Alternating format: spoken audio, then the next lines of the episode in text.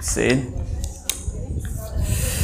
Okay, also, ähm, wie schon gesagt, ich bin der Pascal, die mich noch nicht kennen. Ich bin Pastor der Gnadengemeinde und ähm, es freut mich ganz besonders, dass ich in diesem Camp euch das Buch Esther vorstellen darf.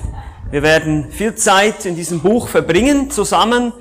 Ähm, dieses Buch findet ihr nach Esra und Nehemia. Es ist im Alten Testament. Es ist vielleicht nicht ganz so einfach zu finden.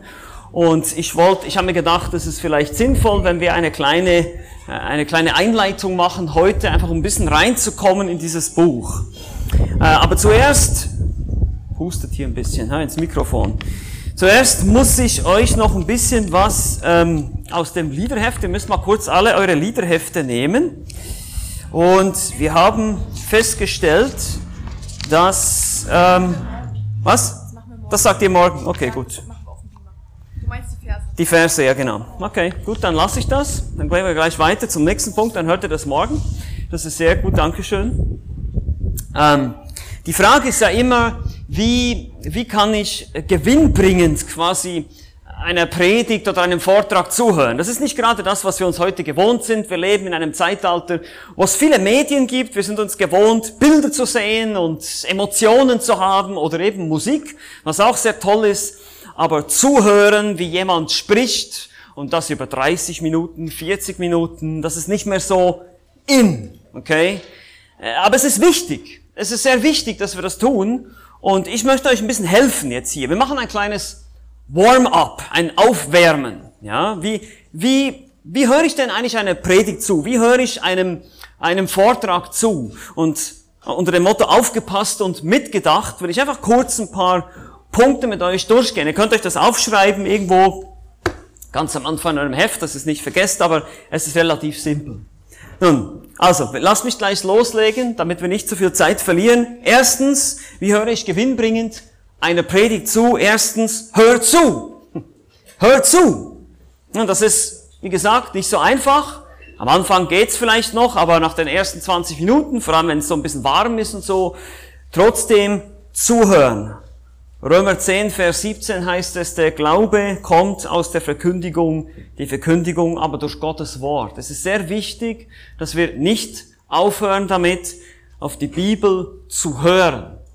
Die Schrift, wenn die Bibel verkündigt wird und das Wort Gottes verkündigt wird, das ist das, was Glauben weckt. Nun, unser Gott hat sich dazu entschieden, diese Methode zu wählen. Das ist nicht, war nicht meine Entscheidung und auch nicht die Entscheidung von anderen Menschen, sondern das war Gottes Entscheidung, dass er gesagt hat, ich will, dass mein Wort verkündigt wird und ihr sollt zuhören. Das sehen wir schon im Alten Testament, wenn es heißt in 5. Mose 6, heißt es, höre Israel, der Herr ist unser Gott, der Herr allein. Höre, höre mit dem Ziel zu verstehen und zu gehorchen. Das ist die Idee hinter dem Hören im hebräischen Denken. Also hör zu, sei da, weil du bist ja sowieso hier. Also es nützt dir nichts, wenn du rumträumst oder einschläfst oder irgendwie sonst was tust und hör einfach gut zu. Das zweite ist vielleicht ein bisschen schwieriger jetzt, ein bisschen herausfordernd auf dem Camp. Sei ausgeruht. Sei ausgeruht. Wir haben vorhin gehört, 22 Uhr ist, ist, ähm, ist ja nur noch äh, normale Lautstärke, das heißt also flüstern oder normal sprechen. Nicht mehr rumkreischen, ich mache es jetzt nicht mehr, ich kann es nicht so gut wie Alex. Ähm, und ab 23 Uhr ist Nachtruhe. Und nutzt diese Nachtruhe. Ja? Und, und tuschelt nicht noch lange im Zelt und macht was, was weiß ich da für, für Sachen, sondern schlaft.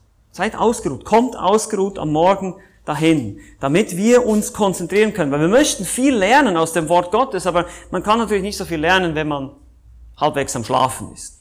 Vielleicht trinkst du noch einen Kaffee am Morgen oder so. Eben wie gesagt, ich trinke keinen Tee, nur wenn ich krank bin. Aber ähm, genau. Also sei ausgeruht, das ist das Zweite. Genug Schlaf, am Abend mal schlafen gehen. Dann äh, natürlich vermeide Ablenkung. Ja, wir leben in einem Zeitalter der Ablenkung. Vor allem besonders durch diese kleinen viereckigen Dinger mit Display. Ja? Und deshalb sagen wir, lass es mal weg.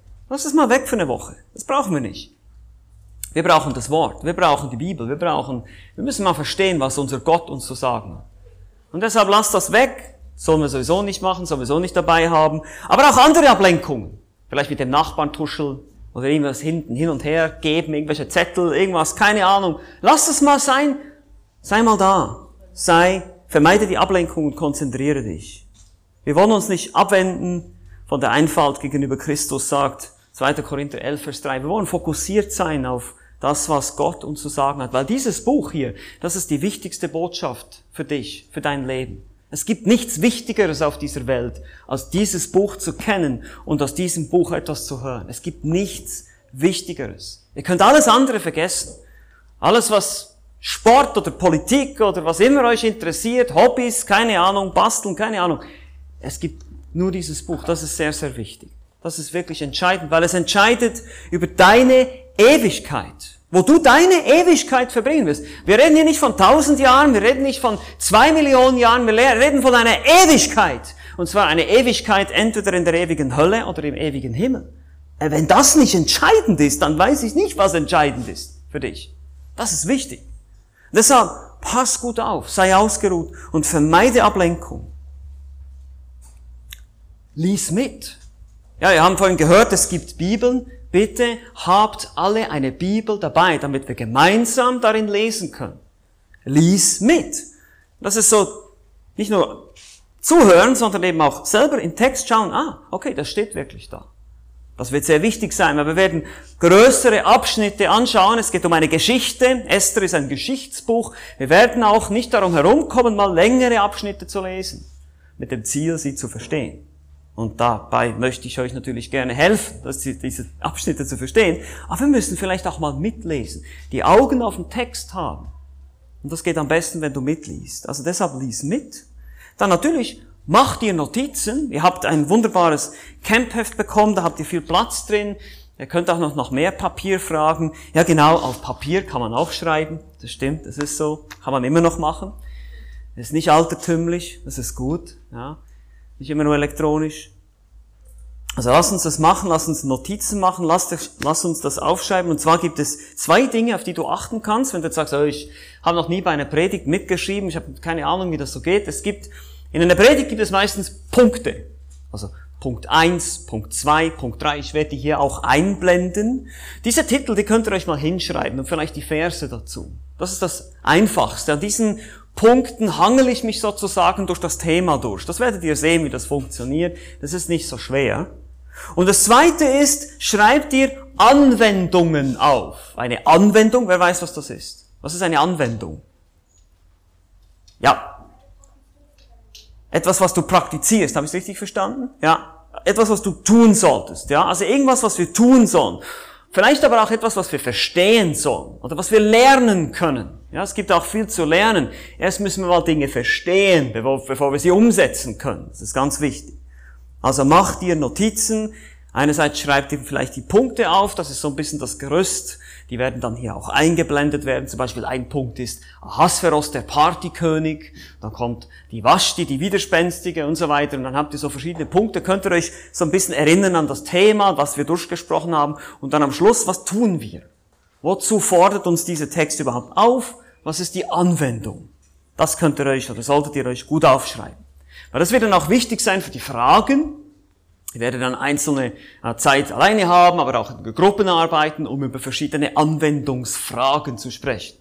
Und das ist natürlich gut, wenn man sich ein bisschen Notizen gemacht hat, dann kann man, weil man kann sich ja nicht alles merken und deshalb ist es gut, man kann sich Notizen machen, kann das Notizbuch wieder hervornehmen und kann dann schauen, oh, was habe ich mir aufgeschrieben, um ein paar Fragen zu beantworten. Mach die Notizen und danach noch etwas Wichtiges, bete. Na, die Bibel ist nicht ein normales Buch. Die Bibel ist ein übernatürliches Buch. Ja. Es ist nicht Menschenwort, es ist Gottes Wort. Und wisst ihr, wer die Bibel geschrieben hat? Das ist eine Trickfrage. Das ist eine Trickfrage. Ja? Naja, also, wie Sie sagen, geschrieben haben Sie 60, 60 40 verschiedene Schreiber. Sehr gut. Ungefähr 40 verschiedene Schreiber, ja. Das sind Menschen, ja.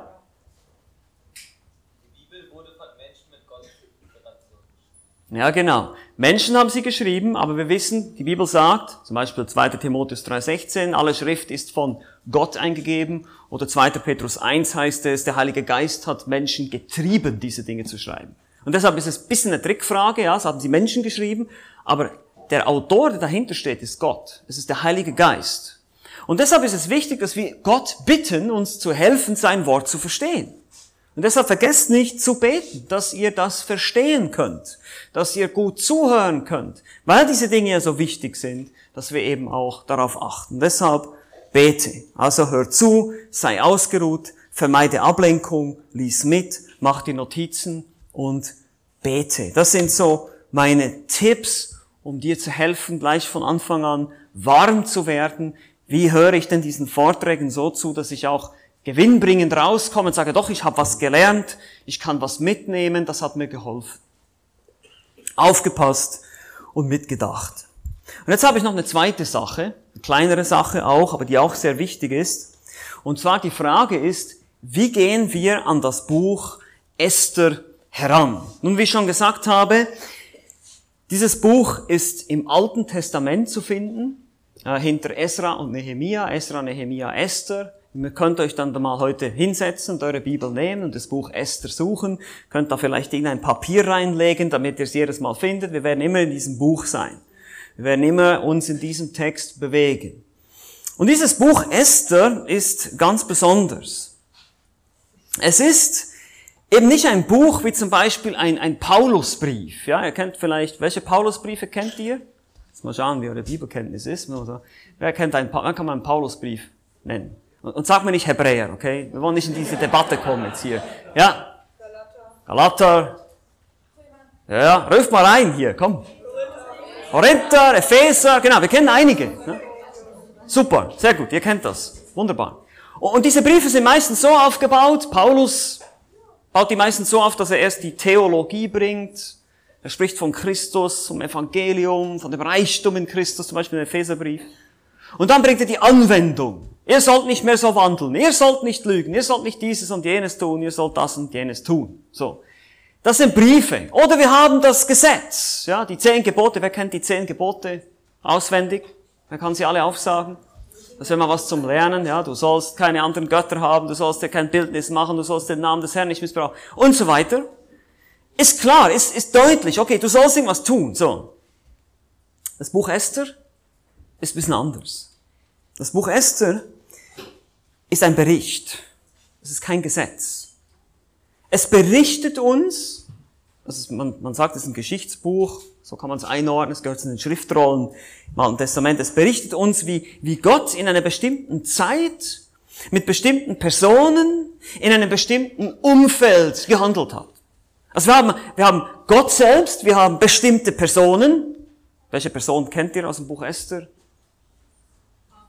Ja, ich habe was gehört. Was? Wie heißt der nochmal, der König? Xerxes oder Ahasveros, ja? Mordechai und Esther natürlich, ja, natürlich. Kennt ihr noch andere Personen, ja? Wie? Hegai, wer war das? Einer der Kämmerer, ja, genau, sehr gut. Vashti, ja, die Königin, die den Thron verliert, ja? Nochmal? Ich verstehe es nicht. Hagan, dann weiß ich jetzt auch nicht.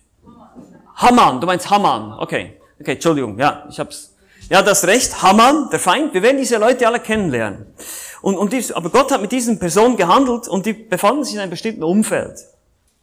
Und deshalb können wir, nicht, können wir nicht einfach an dieses Buch herangehen und sagen, sei wie Esther. Oder sei nicht wie Haman. Ja, ein Stück weit können wir das natürlich sagen. Das sind teilweise schlechte und teilweise gute Beispiele für uns.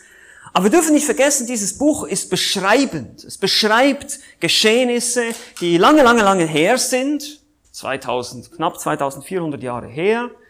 Und, und die befanden sich nicht in Israel, sondern im babylonischen Exil. Es, es ist ein persisches Reich und das sind, das ist ganz andere Politik, ganz andere Kultur, ganz andere, alles ist anders. Wir kennen das alles nicht.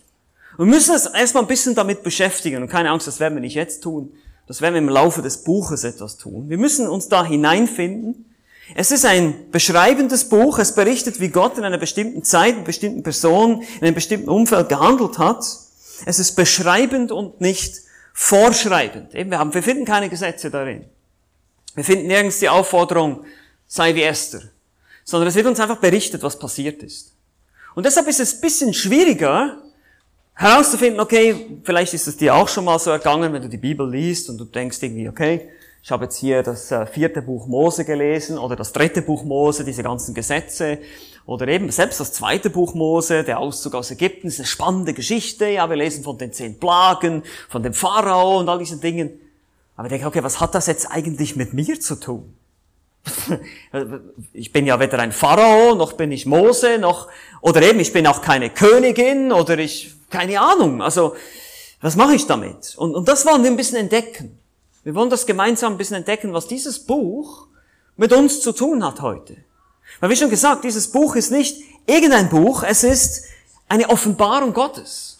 Es offenbart uns Gott, wie er ist, wer er ist, wie er handelt. Und das Spannende daran ist, das Wort Gott kommt wie viel Mal im Buch Esther vor?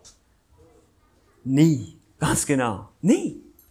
Es wird nie erwähnt. Es heißt nie irgendwas von Gott oder der Herr oder irgendwas. Und trotzdem ist dieses Buch voll von Gottes Offenbarung. Wir werden auch sehen, warum das so ist. Also es will Gott offenbaren. Deshalb ist es wichtig, dass wir uns auch zweitens etwas mit der Weltgeschichte auseinandersetzen müssen. Die Weltgeschichte ist quasi die Bühne, auf der sich das ganze Drama abspielt. Euch wird quasi ein Film gezeigt in einer lang, lang, lang vergangenen Zeit und aus diesem Film, aus dieser Geschichte sollt ihr etwas lernen. Wir sollen Prinzipien sehen. Wer Gott ist und was er getan hat und wie er ist. Natürlich werden wir auch ein bisschen mehr auch über das Alte Testament lernen müssen, über Gottes Verheißungen an sein Volk, über seine Beziehungen zum Volk Israel. All solche Dinge sind wichtig. Für uns ist erstmal wichtig, erstens, der Autor ist unbekannt. Wir wissen nicht, wer das Buch geschrieben hat. Man vermutet Mordechai, Esra oder Nehemia, aber es gibt auch andere Vermutungen. Es ist aber gar nicht so wichtig. Wir wissen denn, wir kennen den menschlichen Schreiber nicht, aber wir kennen den göttlichen. Das ist der Heilige Geist. Und dann müssen wir auch verstehen, wie gesagt, die Situation ist das Exil. Wer weiß, was das bedeutet, dieses Wort Exil? Was ist das? Ist das was zum Essen oder? Nein, okay, was, was bedeutet das? Wenn das ist ja, wer hat eine Hand? Wer sagt, okay, ja. Die Verbannung, ja. Kannst du noch ein bisschen mehr dazu sagen? Aha. Genau, also die Menschen werden gefangen weggeführt, Exil oder auch Verbannung. Und das war das babylonische Exil zuerst mal. Das war eigentlich eine, ein Gericht über Israel, weil Israel ungehorsam war. Wenn ihr die ganzen Königsbücher lest, dann, dann seht ihr das. Es gab immer wieder mal zwischendurch ein paar gottesfürchtige Könige, aber die meisten waren leider sehr gottlos. Und dann irgendwann mal sagt Gott, okay, das Nordreich muss ab nach Assyrien und dann das Südreich existiert noch ein bisschen länger in Judäa, also Juda, das Südreich und die müssen dann ab nach Babylonien. Und das ist so der Hintergrund. Die werden da verschleppt und jetzt sind sie aber schon eine Zeit lang da und eine Gruppe oder eine bestimmte Gruppe von Juden ist schon bereits wieder zurückgekehrt in ihr Land. Das hat Gott verheißen. Nach 70 Jahren würdet ihr zurückkommen. Und das beschreibt uns das Buch Esra und auch das Buch Nehemia dann später. Und in dieser Zeit spielt das Buch Esther. Es sind auch nicht mehr die Babylonier, die jetzt vorherrschen, sondern das nächste große Königreich, das waren die Perser, das persische Reich. Und Ahasveros ist auch ein persischer König. Das heißt, wir müssen uns ein bisschen mit dieser Situation auseinandersetzen, um zu verstehen, warum dieses Buch wichtig ist für uns, was es uns lehrt. Also es spielt während der Geschichte des persischen Reiches. Wir werden noch mehr davon hören, einfach, dass ihr schon mal so ein bisschen hört, aha, es ist ein Geschichtsbuch, es, wir finden nicht einfach darin, du sollst das tun, du sollst jenes tun, aber es ist trotzdem wichtig, dass wir uns diese Geschichte anschauen, dass wir verstehen, wer Gott ist, was er getan hat und was dann für uns, für Prinzipien, für unser persönliches Leben davon zu gewinnen sind. Und deshalb schließlich die Absicht des Buches ist Ermutigung und Trost. Es ist Ermutigung und Trost. Gott erfüllt seine Verheißungen trotz Gericht. Wir haben schon gesehen, die Israeliten sind ins babylonische Exil, sie wurden verbannt, sie wurden verschleppt. Warum? Weil sie gesündigt haben. Sie haben Böses getan. Aber hat Gott sie dann verlassen? Hat er gesagt, es reicht? Ich will nichts mehr von euch wissen? Nein, so ist unser Gott nicht. Er hat Verheißungen gegeben, er hat Versprechen gegeben an sein Volk, dass er sein Volk bewahren würde. Und wir werden auch sehen, dass auch im Buch Esther uns gezeigt wird, wie Gott in seiner Vorsehung, das ist das große Thema, wie Gott in seiner Vorsehung alle Dinge lenkt. Deshalb ist das Camp-Motto auch alles im Griff. Und Niemand von uns hat alles im Griff, ist es nicht so?